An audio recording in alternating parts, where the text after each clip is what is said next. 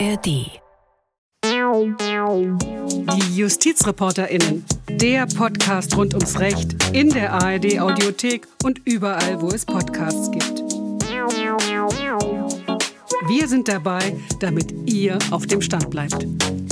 Hi, ich bin Elena Radatz und habe mich für diese Folge tatsächlich mal selbst gefragt, welche Straftaten habe ich als Jugendliche eigentlich begangen? Sofort eingefallen ist mir der eine Sache, ich bin mal schwarz gefahren im Bus. Jetzt kann ich das ja zugeben, so ganz öffentlich ist mittlerweile ja auch verjährt. Herr Professor Kinzig von der Uni Tübingen. Aber begehen wir nicht alle so als Jugendliche mal die ein oder andere Straftat? Doch, da sagen wir, und das ist auch empirisch belegt, also da gibt es Untersuchungen dazu, ähm, man kann sagen, dass das Begehen kleinerer Straftaten selbstverständlich nur Schwarzfahren ist ein gutes Beispiel, was Sie genannt mhm. haben, oder kleinere Ladendiebstähle eigentlich zum Aufwachsen dazugehören. Wie ist das denn bei euch, Herr Professor Kinzig? Wir reden gleich weiter. Habt ihr als Jugendlicher oder als Jugendliche, seid ihr da auch mal so ein bisschen auf die schiefe Bahn geraten? Könnt ihr uns ja gerne schreiben, interessiert mich mal. So Grenzen austesten, ein wenig über die Stränge schlagen als Jugendlicher und junger Erwachsener zwischen 14 und 21. Kommt das mal vor? Aber wie geht man denn mit jugendlichen Intensivtätern um? Und warum braucht es dafür ein eigenes Strafrecht, das Jugendstrafrecht. Und ist es denn jetzt wirklich so schlimm bestellt um die Jugend von heute, wie wir immer mal wieder zumindest lesen? Es ist 2023 und dieses Jahr feiert das Jugendstrafrecht 100 Jahre Geburtstag. Wir dachten uns, da wird es Zeit, sich mal ausführlich diesem Thema zu widmen. Mit jemandem, der eben jeden Tag mit jugendlichen Intensivtätern arbeitet. Liane Kunz, sie ist von der Jugendgerichtshilfe hier in Karlsruhe. Und Professor Dr. Jörg Kinzig, er ist Direktor des Instituts für Kriminologie an der Uni Tübingen und Präsident der Kriminologischen Gesellschaft. Eigentlich muss ich dazu sagen, wollte ich diesen Podcast jetzt nicht hier ganz alleine machen. Ich mache nicht alleine, gleich spreche ich mit Ihnen, Herr Professor Kinzig, aber eigentlich wäre mein lieber Kollege Max Bauer von Anfang bis Ende hier mit mir dabei.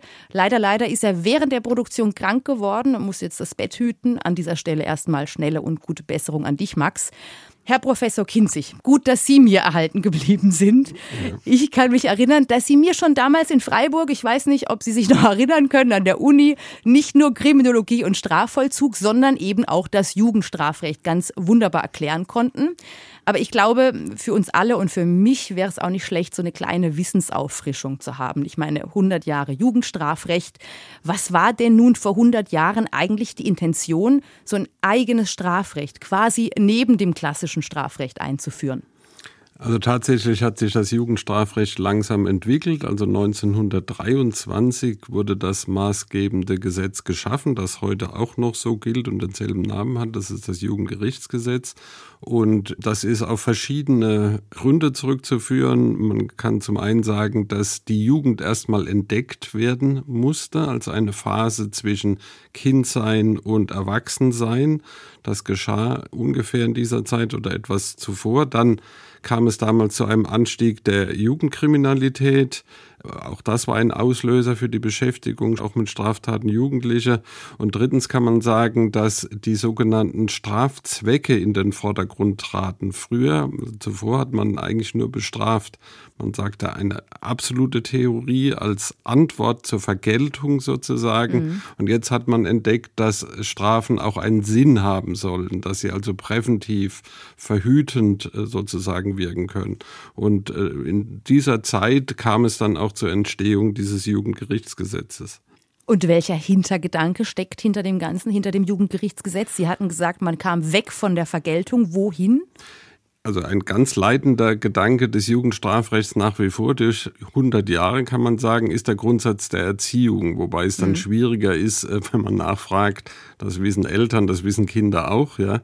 Wird denn überhaupt erzogen und wohin soll man denn eigentlich erziehen? Aber das ist ungeachtet dieser Schwierigkeit nach wie vor, ist das eigentlich der Leitgedanke. Also man sagt, das Jugendstrafrecht ist ein Täterstrafrecht, das soll auf den Jugendlichen und Heranwachsenden zugeschnitten werden, im Gegensatz zum Tatstrafrecht bei Erwachsenen, wo die Straftat in den Vordergrund gerückt wird. Was hat sich denn jetzt über die ganzen Jahre geändert? Ich meine, immerhin hat das Jugendstrafrecht ja auch den Zweiten Weltkrieg überlebt. Also es hat sich eine ganze Menge geändert. Es gibt immer wieder Reformen. Ich will zwei vielleicht nur herausheben. 1953, also nach dem Zweiten Weltkrieg, kam es zur Einbeziehung der sogenannten Heranwachsenden. Heranwachsende sind Personen, die bei der Straftat mindestens 18 gewesen sind, aber noch nicht 21 die, also für die gibt es jetzt auch eigene Vorschriften im JGG.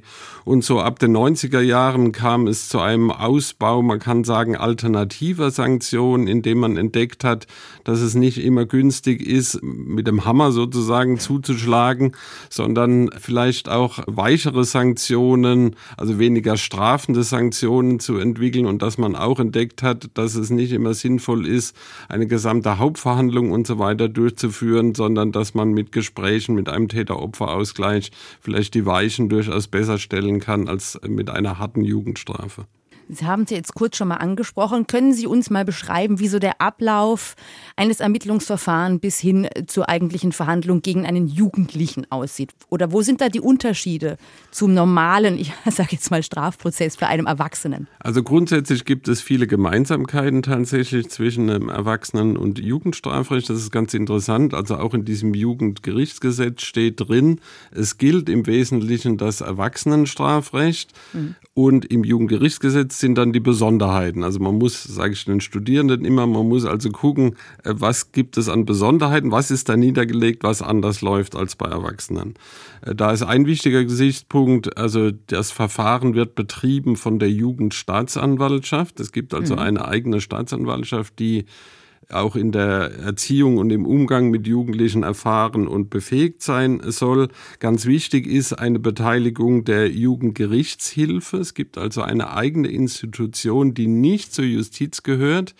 Die Studierenden sitzen auch in meiner Vorlesung. Da sind Erziehungswissenschaftler, Wissenschaftlerinnen, die dann zum Beispiel Sozialarbeiter werden können und die versuchen, das Wissen heranzubringen, was wir Juristen, Juristinnen nicht haben.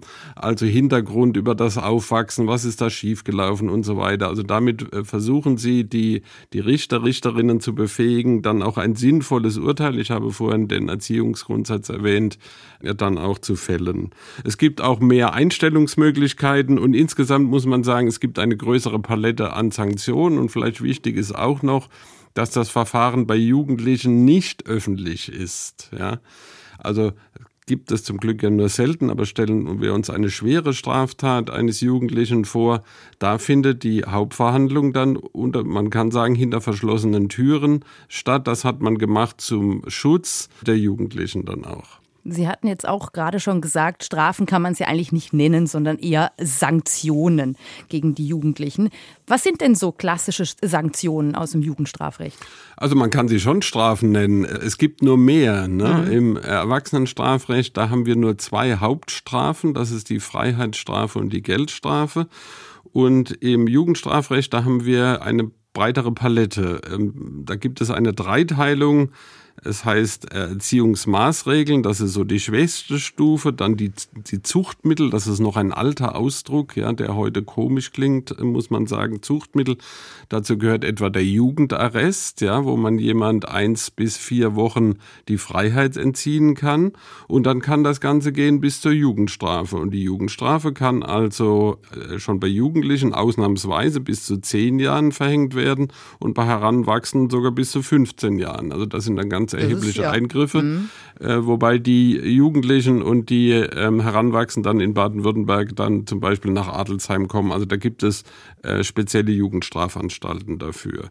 Und ansonsten gibt es aber eine breitere Palette. Also man kann zum Beispiel ambulante, nennen wir das, ambulante Sanktionen verhängen, wo man nicht in den Knast muss. Also zum Beispiel gemeinnützige Arbeit zu verrichten oder vielleicht auch einen sozialen Trainingskurs äh, zu absolvieren. Jetzt hatten Sie es ja auch schon gesagt, Intensivtäter kommen, ich sage jetzt mal, da muss man ja wirklich schon einiges angestellt haben, dass man dann nach Adelsheim kommt. Aber wie ist es jetzt so bei diesen klassischen Jugendstraftaten? Jemand fährt jetzt drei, viermal schwarz oder schlägert sich gerne, wie man auf Deutsch sagen könnte. Was passiert dann? Also da können wir eben ganz breit reagieren. Also das kann zu einem äh, erstmal dazu führen, dass gar keine Hauptverhandlung stattfindet, sondern dass man nennt das rechtstechnisch, dass das Verfahren eingestellt wird. Weil wir wissen, das ist die, der, der Rückschluss zur Frage am Anfang, dass praktisch alle mal eine kleine Straftat begehen mhm. und im Regelfall wird diese Straftat auch nicht entdeckt. Und ich sage dann immer, wenn man dann aber mal studiert zum Beispiel, dann sollte man diese Straftaten eigentlich nicht mehr begehen, ohne dass es zu einer Sanktion gekommen mhm. ist. Ja, also wir können sagen, es ist nicht immer sinnvoll, da hart zu reagieren. Also von daher gibt es ein abgestuftes System. Das ganz am Anfang kann man sagen, wir brauchen erstmal überhaupt nichts zu machen, wobei dann überhaupt nicht stimmt ja auch nicht so ganz, ne? weil ja dann kommt schon die Polizei und es kann mhm. die Polizei auch nach Hause kommen. Die Eltern werden darauf aufmerksam. Also im Regelfall ist das schon mit einer großen Aufregung verbunden, mindestens. Ne? Und dann gibt es eben kleinere Möglichkeiten, mit denen man dann noch begleitend reagieren kann. Und wenn das nicht ausreicht, dann gibt es ein gestuftes System, dann kann halt schlimmstenfalls Anklage erhoben werden und dann kommt es zu einer Verhandlung vor dem Jugendgericht und mit einer dann häufig dann auch entsprechenden Strafe. Die bis hin zur Freiheitsstrafe gehen kann. Die bis ne? hin zu einer durchaus auch langen Freiheitsstrafe mhm. gehen kann, ja. Jetzt kommt ja immer mal wieder die Frage nach der Strafmündigkeit. In Deutschland liegt das bei 14 Jahren, aber gerade auch bei besonders schwerwiegenden Taten, welche ja in den letzten Monaten in den Schlagzeilen waren. Wir erinnern uns daran, dass eine Zwölfjährige in Freudenberg mutmaßlich von zwei Gleichaltrigen getötet worden sein soll. Das steht immer wieder zur Diskussion. Was halten Sie denn von der Debatte? Also gar nichts, äh, kann man sagen. Äh, diese Debatte kommt immer, immer nach mhm. einer schweren Straftat einer, eines noch nicht 14-jährigen Kindes, muss man ja sagen.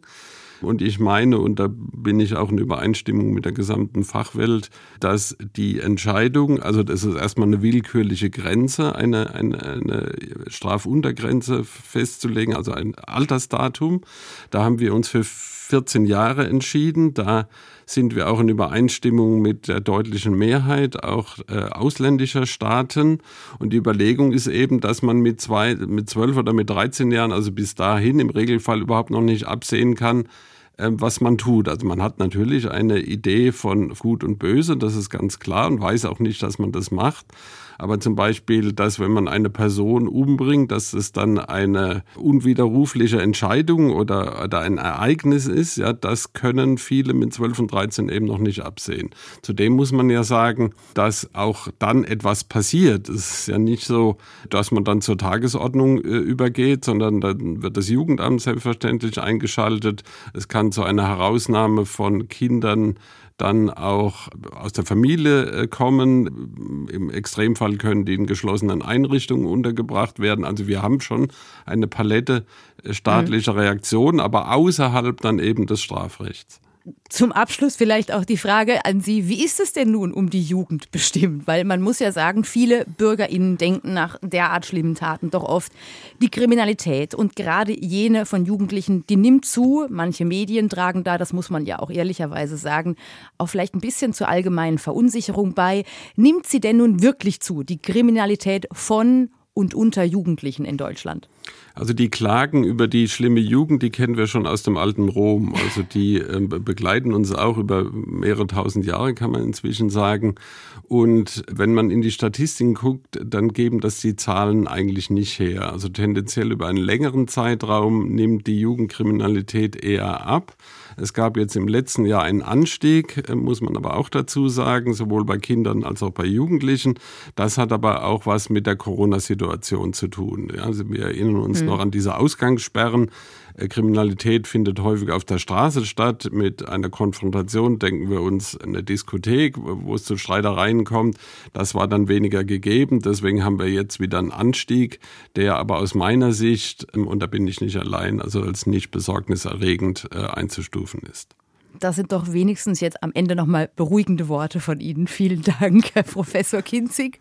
Und vor allem, dass Sie uns auch zur Verfügung gestanden haben für diesen Podcast. Ja, das habe ich gerne gemacht. Dankeschön. Professor Kinzig, Direktor des Instituts für Kriminologie an der Universität in Tübingen. Wie laufen Strafverfahren mit jugendlichen TäterInnen in der Praxis tatsächlich denn täglich ab? Gerade hat ja Herr Professor Kinzig uns schon ein wenig einen Einblick gegeben. Liane Kunz vom Landratsamt Karlsruhe, die ist bei der Jugendgerichtshilfe für den Landkreis Karlsruhe. Und vielen ist vielleicht gar nicht so bekannt, dass in solchen Verfahren eben immer auch Sozialarbeiter involviert sind. Jemand vom Jugendamt. Das Gespräch mit Frau Kunz, das haben wir übrigens schon letzte Woche, damals noch mit meinem Kollegen Max Bauer, gemeinsam aufgezeichnet. Warum braucht es denn im Jugendstrafrecht die Hilfe von der Jugendgerichtshilfe ja. tatsächlich im Verfahren? Oberstes Gebot ist im Jugendstrafverfahren der Erziehungsgedanke. Mhm. Guter Richter oder Staatsanwalt, ne, das sind Juristen und wir sind Pädagogen und unsere Aufgabe ist dann als Sozialarbeiter oder als Jugendgerichtshilfe die erzieherischen Gesichtspunkte und die pädagogischen Gesichtspunkte mit ins Verfahren zu bringen. Also wir haben den Auftrag, den Richter auch dann zu informieren über den ja, Lebensumstände vom jugendlichen Werdegang und so weiter und einfach auch pädagogische und äh, erzieherische Gesichtspunkte mit einzubringen. Also Sie haben im Zweifel davor auch schon mit dem Jugendlichen ein längeres Gespräch geführt. Ja, ja. Also wenn es vor Gericht kommt, mhm. dann immer. Okay. Und auch schon seine sozialen Hintergründe ein bisschen beleuchtet, ja, etc. Ja, genau, genau. Also für uns ist die Straftat Anlass oder das Verfahren Anlass zu gucken, ob der Jugendliche Hilfebedarf hat ich sag mal, das System Justiz, das sanktioniert eher ne, und wir leisten Hilfe. Wie kann diese Hilfe aussehen? Also einmal, wir begleiten, betreuen den Jugendlichen ja während des ganzen Verfahrens, sind wir Ansprechpartner für Fragen und so weiter. Dann gucken wir, ja, braucht der Jugendliche zum Beispiel jetzt einen Betreuungshelfer. Das wäre jetzt, wenn ein Jugendlicher zu Hause nicht viel Unterstützung hat von den Eltern, wenn die überfordert sind. Ne? Mhm und er sucht jetzt eine Ausbildungsstelle, dann stellen wir dem Jugendlichen jemand zur Seite, der ihm mhm. hilft, zum Beispiel eine Ausbildungsstelle zu finden.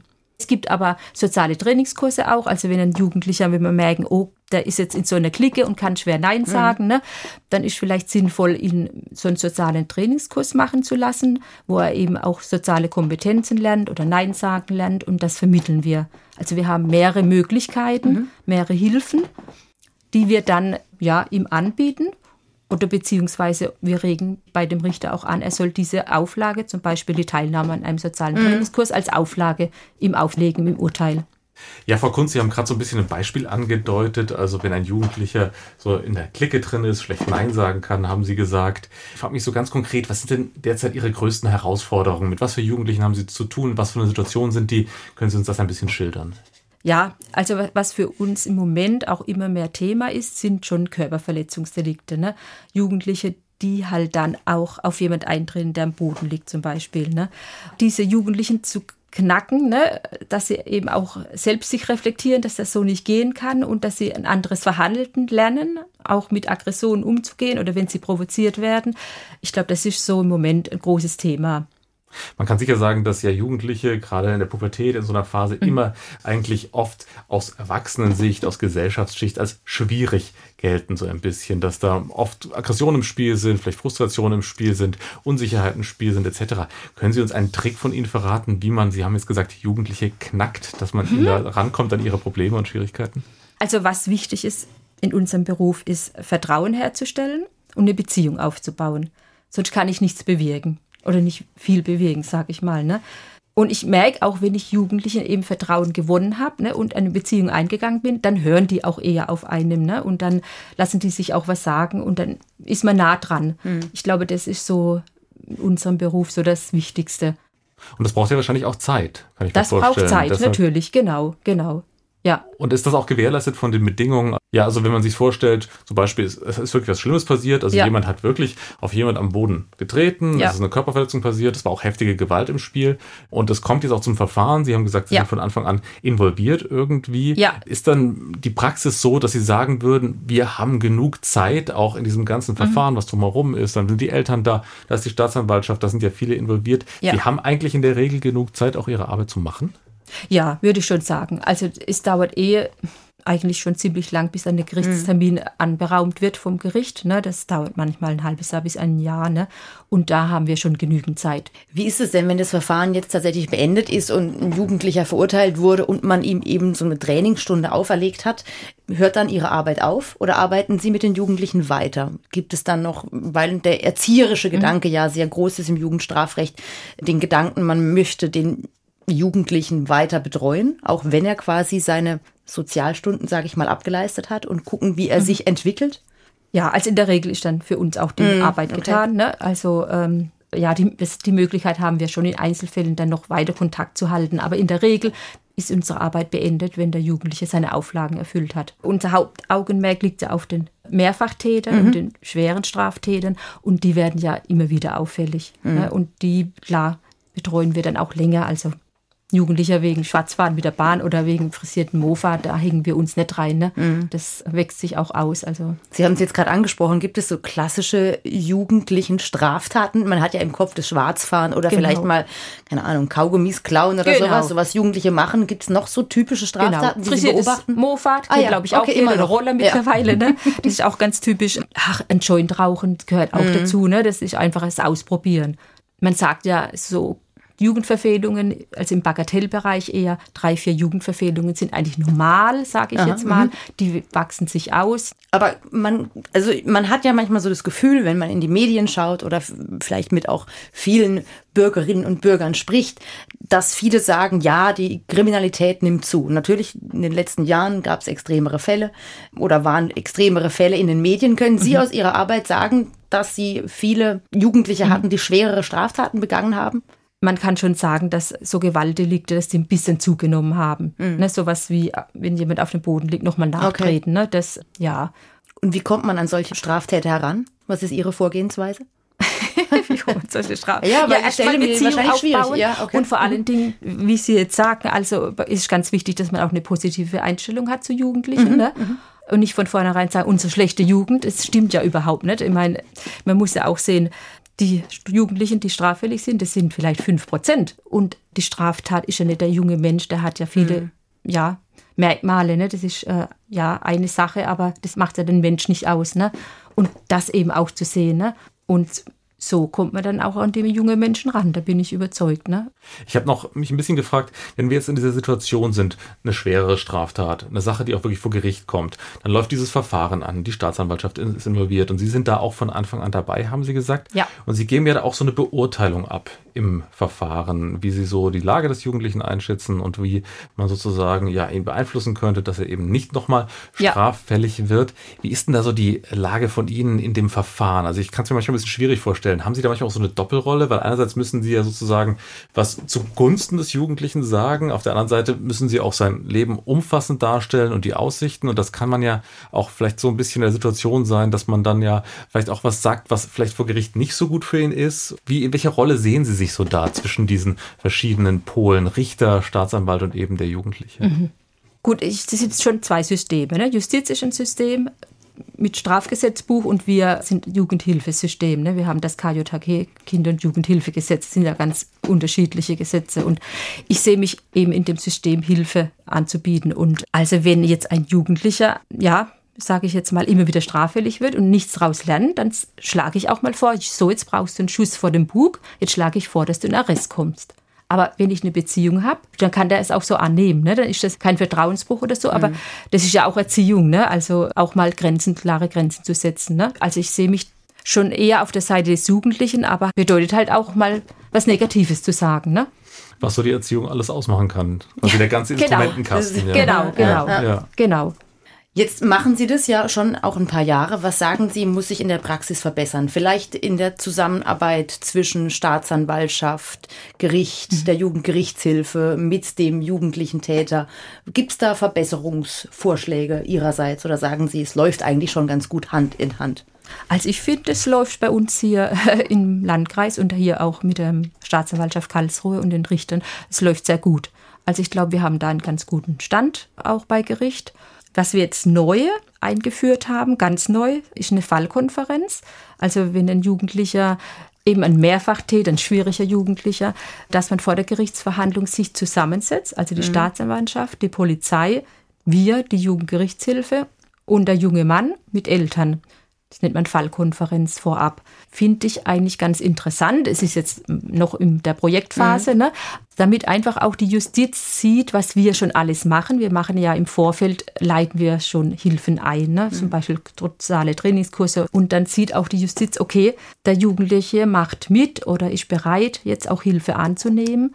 Ja, das finde ich eigentlich eine ganz gute Sache, der Zusammenarbeit zwischen hm. den Systemen. Und dass auch alle wahrscheinlich vorher ein bisschen mehr im Boot sind, dass man genau weiß, was ist die Lage des das Jugendlichen. Richtig, da haben mhm. genau, so mhm. haben es richtig ausgedrückt. Dann sind alle so im Boot, eben auch die Justiz, die mhm. Staatsanwaltschaft und weiß, was Sache ist und wo es ne, hingehen kann. Mhm.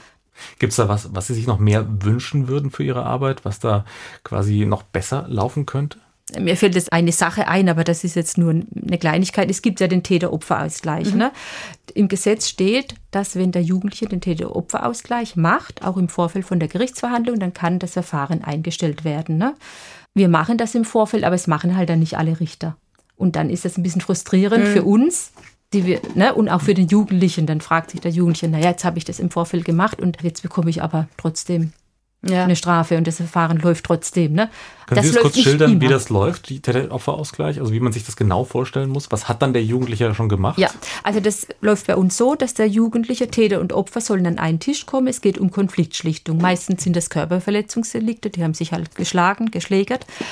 Da findet ein Gespräch mit dem Opfer statt, mit einer Sozialarbeiterin, also wir vermitteln das mhm. auch, ne? Das macht ein freier Träger für uns. Und es findet ein Gespräch mit dem Täter statt damit die Mediatorin, sage ich jetzt mal, so ne, weiß, was hier Sache ist und wie jeder dazu steht. Und dann findet ein Ausgleichsgespräch statt mit Täter und Opfer und der Sozialarbeiterin.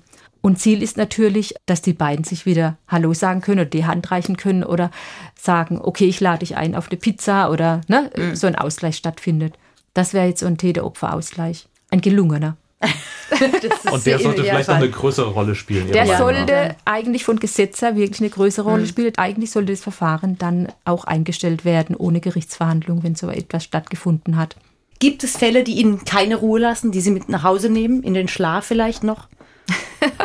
Wenig, muss ich sagen. Mhm. Also ich kann mich ganz gut abgrenzen. Natürlich gibt es Fälle, ja, da macht man sich dann schon mal noch Gedanken, aber wenig, muss ich sagen, jetzt so. Also ich trenne da auch, ne? Das mhm. ist Geschäft und privat, wenn ich da rausgehe aus dem Amt, dann wird die Akte geschlossen und dann und ist Feierabend. Ja, Sehr gut. Ja.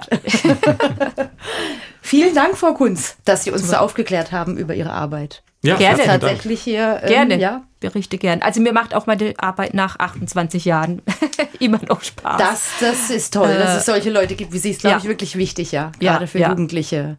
Vielen Dank an Frau Kunz von der Jugendgerichtshilfe für den Landkreis Karlsruhe.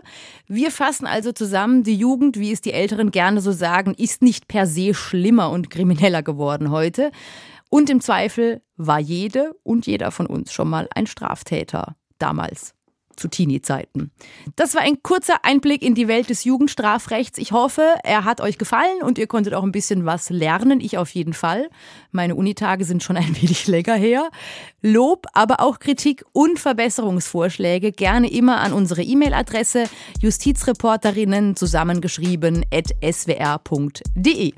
Ich bin Elena Radatz bedanke mich auch bei meinem Kollegen Max Bauer und hoffe, er ist bald wieder zurück aus dem Krankenstand. Sage ciao und dann bis zum nächsten Mal.